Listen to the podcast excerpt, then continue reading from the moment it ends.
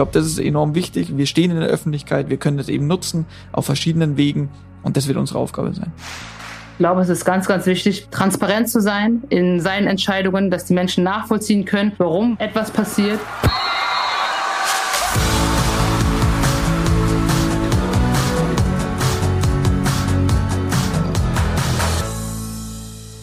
Mehr als ein Spiel.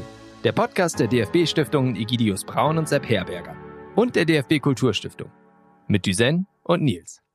Herzlich willkommen zurück zum zweiten Teil von Mehr als ein Spiel mit Philipp Lahm und Silja Sasic. Am Ende der letzten Folge haben wir Nikita Afanasyev gehört, den Herausgeber des Kulturreiseführers Heimspiele der DFB Kulturstiftung. Und er hat beschrieben, wie er auf diese paneuropäische EM guckt. Wir hören noch mal rein und sind dann natürlich interessiert, was Philipp und Silja dazu zu sagen haben. Viel Spaß! Im Endeffekt hat das natürlich was äh, von so einer ganz großen Dorfmeisterschaft, wo jedes Dorf zeigen will, dass es irgendwie äh, die beste Pizza macht, ja, und Villa Liebe und Villa Bajo versuchen irgendwie darzustellen, dass es die besten, also dass sie die besten sind. Ich glaube auch, dass es eigentlich im positiven Sinne vielleicht äh, die Nationen sich präsentieren können und der, dieser oft sehr problematische Begriff der Nation in dem Fall vielleicht positiv gelebt werden kann, ohne mit irgendwelchen äh, ja, negativen Nationalismen jetzt konnotiert zu werden. Celia, als du zum ersten Mal davon gehört hast, dass die EM 2020 eben auf dem ganzen Kontinent in ganz vielen verschiedenen Ländern und Städten stattfinden soll, was hast du da im ersten Moment gedacht? Im ersten Moment war, wie funktioniert das? Wie wird das umgesetzt? Einfach so diese ganz normalen Sachen, die man sich äh, dann irgendwie stellt. Okay, aber welche Mannschaft spielt jetzt wo und wie wird dann irgendwie, wie kommt man von A nach B und bleibt eine Mannschaft die ganze Zeit? Also diese Fragen, die man sich als Fan einfach auch stellt, waren so meine ersten Gedanken dabei. Philipp, was glaubst du, können jetzt die Chancen von so einer EM sein? Es ist natürlich total bescheuert, dass sie jetzt unter Pandemiebedingungen stattfinden muss, zumindest unter erweiterten Pandemiebedingungen, aber was kann trotzdem die Möglichkeit sein? Ja, erstmal fand ich ja, oder finde ich den Ansatz ja sehr, sehr gut. 60 Jahre Jubiläum Europameisterschaft ist ja ein guter Ansatz. Also, dass man dann versucht, dass Europa wieder ein bisschen näher zusammenrückt vielleicht. Ich glaube, wir müssen auch ein bisschen wegkommen von unseren deutschen Gedanken, dass wir ja ab und zu bekommen wir immer solche Turniere, aber wie wir vorher gerade gehört haben, äh, es gibt viele Länder, die nie Austragungsort sein dürfen und wo die Menschen vor Ort nie so nah dran sein können an der Europameisterschaft. Und das ist dieses Jahr gegeben. Leider eben in einer Pandemie, in der wir stecken, nicht so einfach und sehr, sehr schwierig, was man ja auch gesehen hat an den Standorten, dass zwei eben ausgeschieden sind. Das ist nicht so einfach, aber an sich finde ich, ich bin einer, der gerne in Europa unterwegs ist, der auch ja es toll fand, wie wir reisen konnten in Sachen Champions League, auch Europameisterschaften so. Es war immer schön, weil man viel mitbekommt von anderen Ländern. Und deswegen finde ich den Gedanken an sich gut. Ja, leider in der Pandemie jetzt. Ne? Du hast es gerade angesprochen, die Möglichkeit eben auch für kleine Länder mal Ausrichter zu sein. Ich habe mit Marvin Comper gesprochen, der anderthalb Jahre bei Celtic Glasgow gespielt hat und der hat auch nochmal beschrieben, was das eigentlich für Schottland bedeutet, da Ausrichter zu sein. Das ist eine ganz, ganz große Sache für die Schotten. Das letzte Mal waren die bei einem großen Turnier. Ich meine, das war bei der WM 98, wenn ich mich nicht irre. Mein ehemaliger Mitspieler, der Ryan Christie, hat nach dem, nachdem sie sich qualifiziert haben, hat er im Fernsehen ein Interview dann gegeben nach dem Spiel und dem sind die Tränen gekommen und äh, das waren aufrichtige Tränen, das war, er hat äh, einen aufrichtigen Dank an alle Schotten gerichtet, er hat auch äh, klipp und klar gesagt, das ist für euch, das war für euch, auch nochmal gerade in diesen Zeiten schweißt das dann auch die Schotten nochmal äh, zusammen. Also die schottische Fußballkultur definiert sich vor allem darüber, dass man alles auf dem Fußballplatz lässt. Die Fans können verlieren, sie sind keine schlechten Verlierer, solange sie das Gefühl haben, the lads, wie, wie gesagt wird, die Jungs haben alles auf den Platz gelassen. Die Jungs haben, haben ihr Bestes gegeben. Für die Schotten geht es in erster Linie darum, dass man sein Herz auf den Platz lässt.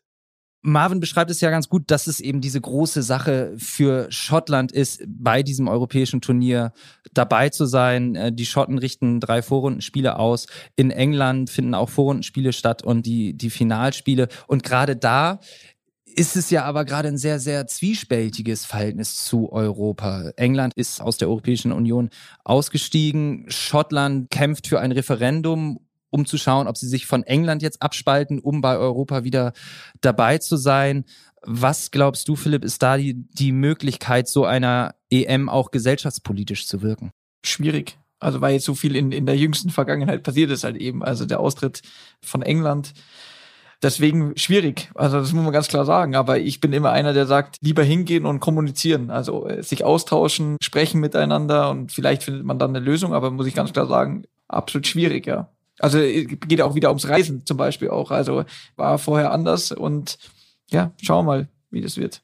Schwierig ist ein gutes Stichwort. Ich meine, die Pandemie, wir haben schon drüber gesprochen, hat an sehr, sehr vielen Stellen Sollbruchstellen gezeigt, hat wirklich sehr, sehr deutlich unterm Brennglas gezeigt, wo wir in Europa, wo wir in Deutschland Probleme haben, wo wir sicherlich auch im Fußball Probleme haben. Und ich habe so ein bisschen das Gefühl, wir haben eben schon die Nationalmannschaft angesprochen, wo man das Gefühl hatte in der letzten Zeit, sie ist relativ weit weg von den Menschen. Ich glaube, das war nicht unbedingt so gewollt, es war viel missverstanden da auch. Aber eben dann kam diese Super League, jetzt bald steht die WM in Katar an. Was muss sich ändern? Schauen wir mal auf die nächsten vier Jahre bis zur EM 2024 die Welt verändert sich. Die Welt hat sich verändert, es ist im Umbruch und ich glaube, es erfordert jetzt einfach auch eine ganz saubere Reflexion über alle Sachen, die man macht und Sachen, die vielleicht vorher ganz normal gewesen und ganz alltäglich gewesen sind, einfach auch zu überdenken, im jetzigen Kontext einfach auch. Ne? Wenn wir jetzt eben darüber gesprochen haben, dass die Nationalmannschaft von Stuttgart nach Basel fliegt. Ich glaube, da hätte sich dann vor zehn Jahren, hätte keiner äh, sich darüber beschwert. Aber wie gesagt, das sind einfach jetzt ganz neue Begebenheiten und ganz neue ja, Themen, gerade auch was den Klimawandel betrifft, die jetzt aufkommen, mit denen man sich auseinandersetzen muss. Und das sind nicht nur die einzelnen Menschen, die sich damit auseinandersetzen müssen, sondern auch die Organisationen und Institutionen. Und deswegen, glaube ich, ist es wichtig, das Handeln immer wieder auch zu hinterfragen. Einfach auch ja, sich damit auseinanderzusetzen, was zeitgemäß ist und was auch einfach gesellschaftspolitisch sozusagen auch ähm, sinnvoll ist. Philipp, du hast in deiner letzten Kolumne für die Zeit geschrieben, dass ihr im Nachwuchs bei den Bayern unter Björn Andersson eine neue Form der Führung gelernt habt. Flache Hierarchien, Verantwortung übernehmen, gemeinsam als Mannschaft. Gleichzeitig hast du Kritik an der Ausbildung, fußballerischen Ausbildung in Deutschland geübt und hast gesagt, dass da Spieler erzogen werden, die nicht so diesen Gruppengedanken haben, die nicht so diesen Familiengedanken haben und dass man da eine straffere Führung braucht. Was denn nun? Ja, den Mix. Wir haben ja heute auch schon gesagt, dass wir geprägt worden sind von zu Hause auch, von Freunden, die was anderes gemacht haben, außer Fußball spielen. Und das, glaube ich, ist enorm wichtig. Und äh, auf der einen Seite haben wir ja über 50 Jugendleistungszentren in Deutschland. Das heißt, die Spieler werden sehr, sehr gut ausgebildet in Sachen fußballerisch, aber sind natürlich immer in ihrem Bereich, also immer in dem Fußball, sind meistens nur mit anderen Fußballern zusammen, gehen teilweise noch in eine Schule, wo es hauptsächlich andere aus anderen Vereinen Fußballer noch mit drin sind, also wenig Einfluss von anderen Bereichen. Und ich glaube, das ist enorm wichtig und das hat mir geholfen immer und da muss man den Mix finden. Also jede Generation ist anders geprägt. Ich wurde auch noch geprägt von der Generation vor mir, die anders war, aber ohne es zu bewerten, ob besser oder schlechter unsere Generation hat dann einen Weg gefunden und jetzt kommt wieder eine andere Generation oder ist eine andere Generation gekommen und auch die muss ihren Weg finden. Aber die müssen auch immer anders, ja, angesprochen werden, auch angeleitet werden. Das finde ich enorm wichtig. Wenn wir auf Führung gucken, wenn wir auf Strukturen gucken und Hierarchien und da auch auf den DFB schauen, da geht es ja leider in den letzten Jahren immer wieder drunter und drüber. Ihr beide seid sehr nah dran über eure Funktion, die ihr gerade habt. Celia, was glaubst du, wie muss der DFB in Zukunft geführt werden? Beim DFB ist natürlich auch so, dass da ganz, ganz viele Interessen in einem Verband gebündelt sind. Man hat die Profis, man hat die Amateure. Das ist natürlich auch eine gewisse Herausforderung ist, diese Interessen, die natürlich auch äh, nicht immer die gleichen sind, zusammenzubringen. Aber ich glaube, es ist ganz, ganz wichtig, transparent zu sein in seinen Entscheidungen, dass die Menschen nachvollziehen können, warum etwas passiert, dass man nahbar bleibt, nah bei den Menschen in den Austausch auch mit ihnen geht, ihnen die Möglichkeit auch einräumt, sich an Dingen zu beteiligen und dass man auch ganz bewusst daran arbeitet, eben diese zwei wesentlichen Bestandteile des Fußballs, nämlich den breiten Sport, also den Amateurfußball und den Profifußball auch zusammenzuhalten und eine Brücke zu schlagen zwischen den beiden. Und ich glaube, das ist ein äh, ganz wesentlicher Aspekt, weil die beiden bedingen sich, die beiden brauchen einander und das ist auch das, was den Fußball ja ausmacht. Also die Woche für Woche auf dem Amateurplatz stehen und spielen, die träumen ja vielleicht auch irgendwie davon, so ein Spiel mal ähm, selber zu spielen oder einfach zu erleben und nachzuspielen. Wenn man jetzt Kai Havertz hört, der gesagt hat, ich habe als Kind immer im Garten die Champions League Tore nachgespielt, ne? Und jetzt steht er da selber und macht das Tor. Und ich glaube, das sind einfach ganz wichtige Momente, dass man das zusammenhält und dementsprechend aber auch vorlebt. Wie wollt ihr das schaffen in den nächsten vier Jahren in eurer Arbeit eben für die EM 2024, diesen Zusammenhalt darzustellen? So wie sie ja richtig gesagt hat, Transparenz ist enorm wichtig und äh, warum man welche Entscheidungen trifft. Und das, glaube ich, haben die Leute die Berechtigung dafür, Entscheidungen zu hören. Ob sie dann jedem gefallen, ist wieder was anderes. Aber warum man welche Entscheidung trifft, glaube ich, ist enorm wichtig. Also Kommunikation ist heutzutage, man hat die Möglichkeit auf verschiedenen Wegen, sehen wir jetzt gerade, zu kommunizieren. Und das ist A und O, das transparent zu machen, so wie wir heute auch schon gesagt haben, welche Themen will man eigentlich belegen, ob man das immer alleine oder ob wir das jetzt sagen wir mal zu zweit mit unserem Team schaffen. Nee, da gehören ganz, ganz viele Partner eben dazu. Aber da immer wieder unsere Gedanken zu hinterlegen, da mit denen zu sprechen, das wird unsere Aufgabe sein, um dann eben dem, der auf dem Bolzplatz ist, aber der vielleicht auch Betreuer bei einer Profimannschaft ist, einfach zu sagen, ja, das, das passt so für mich, das ist gut. Die versuchen auch irgendwo das Profigeschäft und den Basisfußball und umgekehrt zusammenzuhalten, so wie Celia richtig gesagt hat. Ich glaube, dass das schon auch unsere Aufgabe sein wird. Und so, ob es uns gelingt, das werden wir sehen, weil da brauchen wir viele Leute, die einfach auch damit anpacken. Aber so wie wir vorher auch beim Beteiligungsprozess gesagt haben, Impulse geben. Ich glaube, das ist enorm wichtig. Wir stehen in der Öffentlichkeit, wir können das eben nutzen auf verschiedenen Wegen und das wird unsere Aufgabe sein. Das klingt für mich so ein bisschen so, auch fehlbar sein irgendwo oder sich einzugestehen, dass man nicht alles perfekt entscheiden kann, sondern dass man Impulse von außen braucht. Und das finde ich gerade bei euch beiden ganz interessant und auch ganz schön, wie ihr als Team auftretet, euch präsentiert nach außen und wie ich auch hier im Gespräch merke, dass ihr euch auch durchaus kabbeln könnt. Nee, das ja. passt gut, sonst glaube ich, äh, könnten wir auch nicht so, so zusammenarbeiten. Also das passt bei uns sehr, sehr gut. Aber das sind so viele Bereiche, deswegen nochmal Partner und so, das braucht man einfach. Wir sprechen ja heute auch in Sachen DFB Kulturstiftung, also wie wichtig das ist. Dafür werden Mittel der Regierung zur Verfügung gestellt, dass da wieder was angestoßen wird zur Euro hin. Der Fußball, unglaubliche Plattform eben, auch für, für andere Bereiche. Und das dann wirklich gut zu nutzen, da braucht man einfach Partner, andere Teams, die sagen, das gehen wir jetzt wirklich an. Es ist ein Gemeinschaftsprojekt. Und Celia, du hast es gerade ganz schön angesprochen mit Kai Havertz, dem jetzt nachgeahmt werden soll, die jungen Kinder. Und ich glaube, das ist auch eine ganz, ganz große Stärke vom Fußball, der jetzt noch gar nicht zur Sprache kam. Ich komme ursprünglich aus der äh, Theologie, ich habe lange Theologie studiert und die Kirche hat ein riesiges Hoffnungspotenzial. Und ich habe das Gefühl, der Fußball hat das auch. So, als kleiner Junge, wenn du anfängst, Fußball zu spielen, dann ist da die Hoffnung, ich werde irgendwann Profi. Und wenn du Fan von einer Mannschaft bist, dann gehst du mit jedem Anpfiff, auch als Fan, in dieses Spiel. Ich habe die Hoffnung, dieses Spiel Spiel zu gewinnen. Und ich glaube, das, das kann ganz viel Empowerment geben, ganz viel Kraft geben. Und da möchte ich auch nochmal zu Josef Paulsen zurückkommen, den wir in der ersten Folge schon ein, zwei Mal gehört haben, der in Kopenhagen aufgewachsen ist und eine ganz besondere Beziehung zum Parkenstadion hat, wo jetzt auch einige Vorrundenspiele der EM stattfinden und wo er auch sein erstes Nationalmannschaftsspiel gehabt hat. Für mich war das vielleicht einer meiner größten Tages meines Fußballkarriere. Meine Mutter wohnt 250 Meter zu Fuß von Parken weg. Ich bin da erzogen, habe da meine ganze Jugendzeit verbracht. Also ich bin jeden Tag an dieses Stadion vorbeigefahren, könnte von unserer ersten Trainingsplätze aus direkt auf Parken zugucken. Wann war für euch zum ersten Mal dieser Moment da, okay, ihr könnt es als Profis schaffen? Ihr könnt euch diesen Traum erfüllen, Philipp?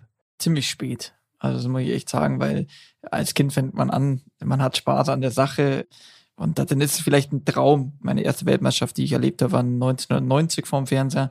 Deutschland wurde Weltmeister, Lothar Matthäus hält den WM-Pokal in den Himmel. Das ist ein Traum als Kind, das zu erreichen. Ansonsten macht man es, weil Spaß macht, eben sich in so einer Mannschaft aufzuhalten, mit seinen Mitspielern Dinge zu erleben. Das ist doch das Schöne am Fußball. Und nicht, wäre ich am Ende Profi oder nicht. Das ist schön, wenn es klappt, aber das darf nicht das Ziel sein, nicht in jungen Jahren. Aber als ich dann zum FC Bayern gekommen bin, mit knapp zwölf Jahren, dann durchlebt man auch so die Altersstufen, auch Spaß und natürlich will man eine Runde weiterkommen oder in das nächste Jahr noch dabei bleiben. Aber so richtig los, dass man gesagt hat, jetzt ist mein Ziel, da wirklich hinzukommen und mit dem Fußball dann auch Geld zu verdienen. Das war so in den, in der A-Jugend sind wir zweimal deutscher Meister geworden. Da merkt man, okay, in unserer Altersklasse sind wir gut. Ich spiele da auch regelmäßig. Jetzt könnte es weitergehen. Und dann kann man aber beim FC Bayern nicht daran denken, dass man zu den Profis kommt, sondern waren die Amateure dazwischen. Also ich finde eher, man, man setzt sich kleine Ziele, um dann den großen Traum zu verwirklichen sozusagen. Also und selbst wenn man ein Bundesligaspiel macht, als ich nach Stuttgart gegangen bin, dann macht man mal ein Bundesligaspiel, dann sagst du, nee, nee, ich will das wieder erleben. Das Ziel ist, nächste Wochenende will ich wieder da spielen. Und dann kann man sich irgendwann mal sicher sein, okay, jetzt bin ich in der Bundesliga angelangt.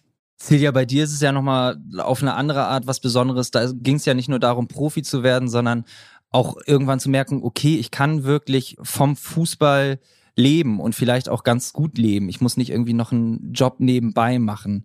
Ja, es war tatsächlich auch so, dass es nie den Gedanken gab, ich möchte Fußballprofi werden, beziehungsweise klar, man hatte diese, diese männlichen Vorbilder und man hat gesagt, man möchte genau das Gleiche erleben, was die erlebt haben, aber war ja klar, man ist eine Frau, wird irgendwie schwer, dann da neben sie dann zu stehen und mit ihnen zusammen in einer Mannschaft zu spielen.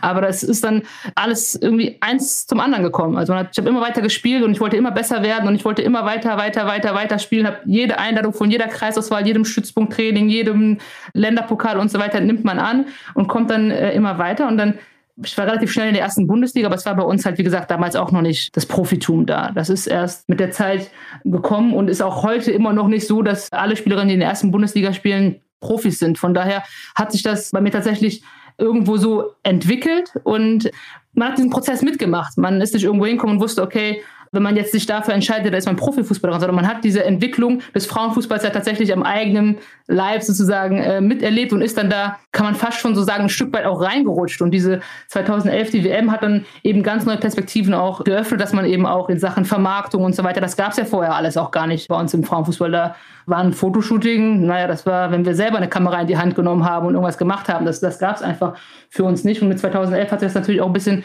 geändert, weil halt einfach auch die öffentliche Wahrnehmung eine andere war. Und da wurde natürlich dann auch schon klar, okay, das Ganze entwickelt sich in eine gewisse andere Richtung und man kann zumindest auch seinen Lebensunterhalt äh, davon bestreiten und eben auch nicht nur vom Fußball auf dem Platz. Ich meine, ich habe bei Bad Neuenahr gespielt, das war jetzt auch nicht gerade der finanzstärkste Verein in der Bundesliga, hat aber eben auch noch über diese Öffentlichkeit auch noch andere Möglichkeiten, sozusagen Mittel zu generieren, um seinen Sport in der Form weiter auch auszuüben. Ihr sagt, es gab nicht so richtig den Zeitpunkt, wo ihr wusstet, okay, jetzt habe ich es geschafft oder jetzt könnte ich es bald schaffen. Bei mir war es so, ich weiß noch genau den Zeitpunkt, wo ich wusste, okay, ich werde kein Fußballprofi. Wir waren mit der Bremer Landesauswahl, waren wir in Duisburg beim Länderpokal, äh, hatten eine sehr gute Mannschaft, sind da auch deutscher Meister geworden.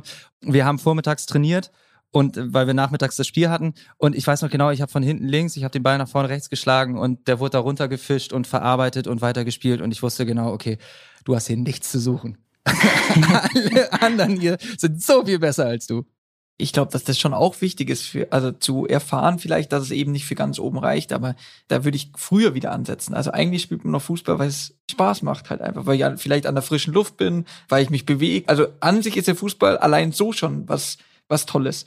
Und wenn man dann auf die Statistiken schaut, wie viel die mal Fußball angefangen haben, am Ende beim Profi rauskommt, dann das, glaube ich, im Promille-Bereich ist das irgendwie. Also es geht ja um Fußball um mehr als am Ende wäre ich Fußballprofi, sondern eben um ganz, ganz viel, was wir vorher alles schon erzählt haben. Um das geht's ja eigentlich. Trotzdem ist es natürlich dann hart, irgendwann die, die Erfahrung zu machen, hm, für ganz oben hm. reicht's anscheinend nicht. Ehrlich gesagt war es für mich sogar ganz gut, weil ich nie den Gedanken hatte, okay, scheiße, wäre vielleicht doch noch mal mehr drinne gewesen, sondern jedes Mal, wenn ich das denke, jedes Mal, wenn ich denke, oh komm, die Flanke hätte ich ausschlagen können oder Gott, wieso verstolpert er den da denn so? Also wenn ich mir jetzt zum Beispiel Werners äh, Nationalmannschaftschance da angucke im März, verstolpert er kläglich, klar, aber ich wäre wahrscheinlich zehn Meter vorher in Ohnmacht gefallen, weil ich die, weil ich einfach völlig fertig gewesen wäre. So, ich weiß ganz genau, ich wäre niemals Profi geworden. Ihr beide habt es geschafft. Äh, ihr beide habt die Champions League gewonnen, seid zweifache Europameisterin, äh, seid Weltmeister. Und das bleibt natürlich immer in Erinnerung. Diese Siege, die Glorie. Aber worüber man selten spricht, sind die Niederlagen. Wir hatten es kurz im Vorgespräch, Philipp, 2-10 die Niederlage im Champions League-Finale, 2-12 im Finale Dahorm. Ihr habt letztendlich mit diesem goldenen Jahrgang, mit dieser goldenen Generation, habt ihr drei Turniere gebraucht, um die WM zu gewinnen, auch in der Nationalmannschaft. Silja, du hattest auch schwere Niederlagen in der Meisterschaft gegen Wolfsburg in den Finalrunden der WM. Wie wichtig sind Niederlagen? Sehr wichtig. Also die gehören dazu einfach. Und auch in, vor allem in so Niederlagen lernt man seine Mitspieler sehr, sehr gut kennen und muss sie natürlich auch versuchen zu unterstützen, aber man hofft natürlich auch Unterstützung von deinen Mannschaftskameraden ihm. Deswegen ist es enorm wichtig und hat uns, also jetzt, wenn man in der Nachbetrachtung aussieht, das verlorene Champions League Finale 2012, also ich hätte es gern da gewonnen. Im Nachgang aber, wenn man es ein Jahr später die Champions League gewinnt oder das Triple dann gewinnt und dann das darauffolgende Jahr Weltmeister wird, war, glaube ich, die Niederlage gar nicht so verkehrt für uns. Du sagst, du, du lernst deine Mitspieler neu kennen in so einer Niederlagensituation. Was hast du da über deine Mannschaftskollegen gelernt? Was uns da zum Beispiel 2012 das verlorene Champions League Finale. Wir sind danach zur Europameisterschaft gereist die in Polen und in der Ukraine stattgefunden haben. Und wir waren, ich glaube, sechs Bayern-Spieler, die da hingereist sind. Brutale Enttäuschung, Pokalfinale gegen Dortmund verloren, Champions League-Finale verloren, Meisterschaft nicht gewonnen. Also wir haben eigentlich alles verloren in der Saison. Gleichzeitig Aber, triffst du die, einige Dortmunder da dann auch? Genau, und das schweißt natürlich die, die zusammen verloren haben, die so eine ja unglaubliche bittere Erfahrung machen mussten. Es schweißt die sechs Spieler natürlich enorm zusammen, vor allem wenn man in eine andere Gruppe reinkommt, in Anführungsstrichen, sage ich jetzt mal. Deswegen war das für uns, glaube ich, hilfreich, auch in der Zukunft, dass wir uns aufeinander wirklich verlassen konnten auf dem Spielfeld und hat uns sicher in den nächsten Jahren dann doch geholfen, auch auf dem Platz. Celia, wie war das für dich? Nee, Niederlagen sind, glaube ich, extrem auch wichtig für eine Mannschaft. Danach gibt es eigentlich zwei Möglichkeiten. Ne? Da entsteht etwas daraus oder eben es fällt vielleicht auch ein Stück weit was auseinander. Und das ist, glaube ich, was Philipp auch meinte, man lernt seine, seine Mitspieler auch kennen. Und ich glaube, solche Niederlagen, also so krasse Niederlagen auch, die hinterlassen irgendwas in einer Mannschaft. Die hinterlassen etwas, worauf man aufbauen kann im allerbesten Fall. Das bleibt irgendwie im, im Mannschaftsgedächtnis, würde ich sagen. So ein kollektives Gedächtnis, wo man weiß, okay, damals haben wir das gemeinsam so erlebt und wir haben uns dazu entschieden, den Weg weiterzugehen und an der und der Stelle irgendwie äh, nachzujustieren und daraus einfach stärker hervorzugehen. Und ich glaube, dazu sind solche Niederlagen, so hart sie auch sind, sinnvoll. Ihr habt jetzt beide nur über die Niederlagen gesprochen, was sie für die Mannschaft bedeuten. Aber Silja, was haben bestimmte Niederlagen für dich persönlich bedeutet? Was hast du daraus gelernt?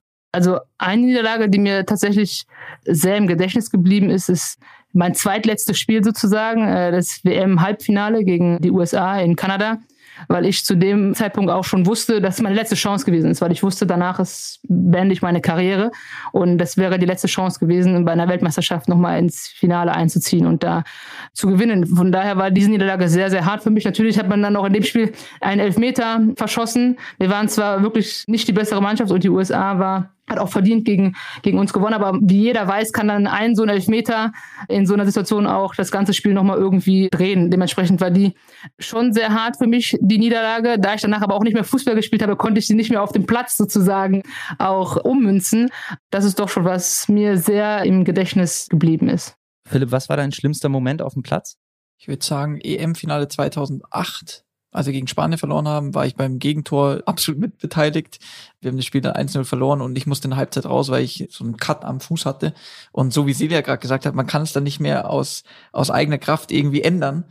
Und das ist immer bitter für einen Sportler, würde ich sagen. Also wenn man selbst nichts mehr dazu beitragen kann. Deswegen würde ich sagen, war das schon bitter für mich. Aber 2012 war auch bitter. Aber da war ich Kapitän schon, da habe ich versucht, der Mannschaft zu helfen in der in bitteren Moment einfach nach dem verlorenen Elfmeterschießen habe ich versucht, die Mannschaft jeden Einzelnen da aufzuhelfen sozusagen. Da konnte ich nicht mit mir so beschäftigt sein. Was war dein größter Moment außerhalb des Fußballs? Der Geburt unserer Kinder, ganz klar. Ich finde interessant, dass du das sagst. Die Geburt deiner Kinder war dein größter Moment, weil ich die Erfahrung gemacht habe, wenn ich mit Fußballern und Fußballerinnen spreche. Leon Goretzka sagte es auch in unserer ersten Episode des Podcasts, als ich ihn fragte, wovor er Angst hat. Ja, letztendlich Kontrollverlust, nicht wirklich selber aktiv eingreifen zu können. Und als Fußballer, gerade du, Philipp, warst ja auch einer auf dem Platz, der unbedingt Kontrolle haben konnte, haben musste. Wie hast du diesen Kontrollverlust, diesen ultimativen Kontrollverlust als Vater bei der Geburt wahrgenommen? Ich hatte einfach nur Vorfreude, wenn ich ehrlich bin. Also klar kann man vielleicht die letzten Minuten quasi, die, klar, da ist, da hat man nicht die Kontrolle, aber sobald ein Kind zur Welt kommt. Also das ist doch sensationell. Also ich finde, das ist unglaublich. Das ist, das ist nicht zu beschreiben. Also wenn man Eltern wird, das ist einfach toll. Sorry, mehr kann ich dazu. Ich finde das einfach schön. Also auch im Nachgang, wenn man sich jetzt überlegt, ähm, ohne Kinder, ich weiß nicht, weil das, das Leben wäre für mich nur halb so schön, muss ich ganz klar sagen. Das sagst du jetzt, wo die Kinder nicht dabei sind, nicht stressen drumherum. Ja, der, aber das hat ja jeder. Aber im Endeffekt, also ich finde, es einfach was Herrliches, Zeit mit den Kindern zu verbringen. Herrlich. Ich habe neulich mit Terence Boyd gesprochen und ich fragte ihn auch nach dem schönsten Moment. Er sagte auch die Geburt seiner Kinder und fragt dann mich und bei dir. Und ich meinte, nee, ja, äh, mit den Kindern, das ist schon schön. Und er sagte, nee, nee, Geburt, nicht die Kinder selbst. die Geburt. Ist hier ja dein größter Erfolg außerhalb des Platzes? Ja, gut, also es gibt Dinge, die kann man einfach nicht toppen und das ist natürlich klar. Ich habe auch zwei kleine Mädchen zu Hause und da ist sozusagen noch, auch eine ganz frische Erinnerung, weil die jüngste ist erst fünf Monate alt. Dementsprechend sehe ich das ziemlich ähnlich wie Philipp. Das ist etwas, was einem nichts anderes geben kann. Auch kein Tor. Nee, das ist ein sehr, sehr schönes Gefühl, ein Tor zu schießen, aber äh, Kinder zu haben, das ist nochmal ein anderes Niveau. Bevor ich euch die nächste Frage stelle, möchte ich nochmal wieder einen O-Ton einspielen von Melanie Leupolz, die sich sehr eindrücklich zum Thema Fans und Geisterspiele geäußert hat. Für mich hat sich dann besonders am Anfang das Spiel wie ein Trainingsspiel angefühlt. Auch wenn es um viel ging, es war einfach wie wenn man auf einem Trainingsplatz steht, weil da schaut einem auch keiner zu. Und das war sehr schade, weil die ganzen Emotionen ein Stück weit zurückgegangen sind. Dieses Zelebrieren mit den Fans, wenn man Tore geschossen hat. Am Anfang, man wusste gar nicht, was man jetzt machen soll. Und damals war es eben so, dass man sich gemeinsam freuen konnte. Ich finde besonders am Fußball die Emotionen so schön. Man kann so viele positive Emotionen eben weiterbringen an Menschen auf der ganzen Welt und das hat unheimlich gefehlt. Wenn ihr es euch aussuchen könntet, Weltmeister oder Europameisterin ohne Fans oder Halbfinal aus mit Fans? Also an sich sage ich Fußball äh, klar mit Fans, aber nicht nur im Stadion, sondern auch an den Bolzplätzen, also oder an dem Breitensport, ist doch was anderes, wenn gar keiner zuschaut oder wenn dann 50 Leute zuschauen. Das ist doch, das macht ja den Fußball aus, dass Leute zusammenkommen und gemeinsam etwas erleben. Das ist das A und O. Aber ich würde jetzt nicht gern meinen WM-Titel hergeben, wenn ich ehrlich bin. Ich sehe das ähnlich. Ich muss nur dazu auch sagen, jetzt in der letzten Zeit hat man ja wieder ein paar Spiele gesehen im Fernsehen, wo auch Zuschauer da waren in England oder auch beim Champions League Finale und man hatte irgendwie das Gefühl, ah, dieses Stückchen Magic ist wieder im Spiel mit dabei, wenn man so diese Geräusche im Hintergrund hört und alles. Das macht einfach nochmal was aus und ich glaube, das macht auch ein bisschen was mit dem Spiel und deswegen freue ich mich so sehr auf den Moment, wenn es wieder möglich ist, dass man regelmäßig ins Stadion gehen kann und die Menschen da sind und diese, ach so schöne Hintergrundgeräusch dann einfach immer da ist, wenn man, wenn man auf dem Platz steht. Celia, aber du bist zweimal Europameisterin geworden, oder? Wie oft warst du das nochmal? Kein Mal. Aber ich wollte jetzt nur fragen, wie oft also. du geworden bist. Zweimal. Weil bei dir ist einfach, du kannst einen Titel abgeben für das volle Ausscheiden im Halbfinale vor vollen ja. ähm, Rängen. Okay, da kann ich aber auch fragen, wie viele deutsche Meisterschaften sind dir die Fans wert? Würde ich auch was ab? eintauschen. Da würde ich auch was eintauschen. okay, das, äh, wie wir das Ganze traden, das können wir dann ja äh, im Nachhinein nochmal mit dem Fußballgott be besprechen. Philipp Silja, ich glaube, es ist deutlich geworden in dem Podcast, wie sehr der Fußball positive Emotionen übertragen kann, wie sehr er den Menschen Freude geben kann, wie sehr er Hoffnung geben kann, wie sehr er auch gesellschaftspolitisch wirken kann. Ihr beide hattet das Glück, im Fußball arbeiten zu können, einen sehr, sehr schönen Beruf zu haben, den ihr mögt, über den ihr auch sehr viel Geld verdienen konntet. Gleichzeitig aber habt ihr euch immer für Leute eingesetzt, die eben nicht diese Privilegien haben, wie ihr sie habt. Celia, du hast dich für die Theo 20er Stiftung engagiert. Philipp, du hast deine eigene Stiftung selber gegründet, machst da viel Arbeit. Woher kam dieses Selbstverständnis für euch? Also für mich war es vielleicht immer äh, selbstverständlich auch, neben dem Fußball auch ein Stück weit was zurückzugeben, mit den Menschen in Kontakt zu sein, mit den Menschen zu sprechen, an den Sportplätzen zu sein. Und das ist einfach der Ort, an dem ich groß geworden bin, sozusagen, diese Sportplätze. Das ist da, wo ich mich auch immer richtig wohlgefühlt habe. Von daher war das nie eine Belastung oder nie ein, ein Muss, das zu machen, sondern immer eine Selbstverständlichkeit wir haben ein privilegiertes Leben. Also so wie du richtig gesagt hast, man verdient sehr viel Geld als Fußballprofi. Ich durfte vieles erleben durch den Fußball, weiß aber, dass es viele Kinder und Jugendliche vor allem gibt, die nicht so ein Glück haben in ihrem Leben. Ich hatte eben den Fußball, ich hatte Freunde, Familie immer um mich herum musste mir da keine Gedanken machen über warmes Essen oder ein Dach über den Kopf. Und somit habe ich dann gesagt, was mache ich, wen unterstütze ich? Und dann kam ich auf die Idee, warum eigentlich eine eigene Stiftung gleich? Dann kann ich entscheiden, für wen es ist, wie ich das einsetze, wo ich aktiv bin. Und so habe ich schon 2007 meine eigene Stiftung gegründet. Vielen Dank, ihr beiden. Wir sind leider am Ende angekommen. Es hat riesen Spaß gemacht mit euch. Sehr gerne, hat, hat uns auch Spaß gemacht, behaupte ich jetzt mal. Ja, ich denke ja. Ich hoffe, euch, die ihr den Podcast gerade hört, habt auch Spaß gehabt. Wenn ihr mehr über die EM erfahren wollt, holt euch gerne den Kulturreiseführer Heimspiele der DFB Kulturstiftung. Der Herausgeber Nikita Afanasyev, der uns ja schon ein bisschen was in diesem Podcast erzählt hat, hat auch gleich für euch nochmal zusammengefasst, warum ihr den eigentlich braucht. Aber bevor wir das hören, denkt dran, Podcast abonnieren über Apple Podcast, über Spotify, überall da, wo es Podcasts gibt. Hört gerne nochmal in die alten Folgen rein und äh, freut euch auf die nächste Folge. Ich glaube, den Kulturreiseführer sollte man sich deswegen holen, weil er eben wirklich ein Reiseführer durch die europäische Fußballkultur des Jahres 2021 ist und äh, ja die verschiedenen Facetten aufzeigt, in denen der Fußball in den verschiedenen europäischen Ländern wirkt, weil er das Gemeinsame als aber auch das Stände betont glaube ich, auch sowohl einen kritischen Blick auf Fußball-Europa dieses Jahres wirft, als auch einfach Lust macht auf doch dieses Turnier und auf den Fußball. Und ja, ich glaube, diese ambivalente Haltung, die viele momentan haben, gut abbildet.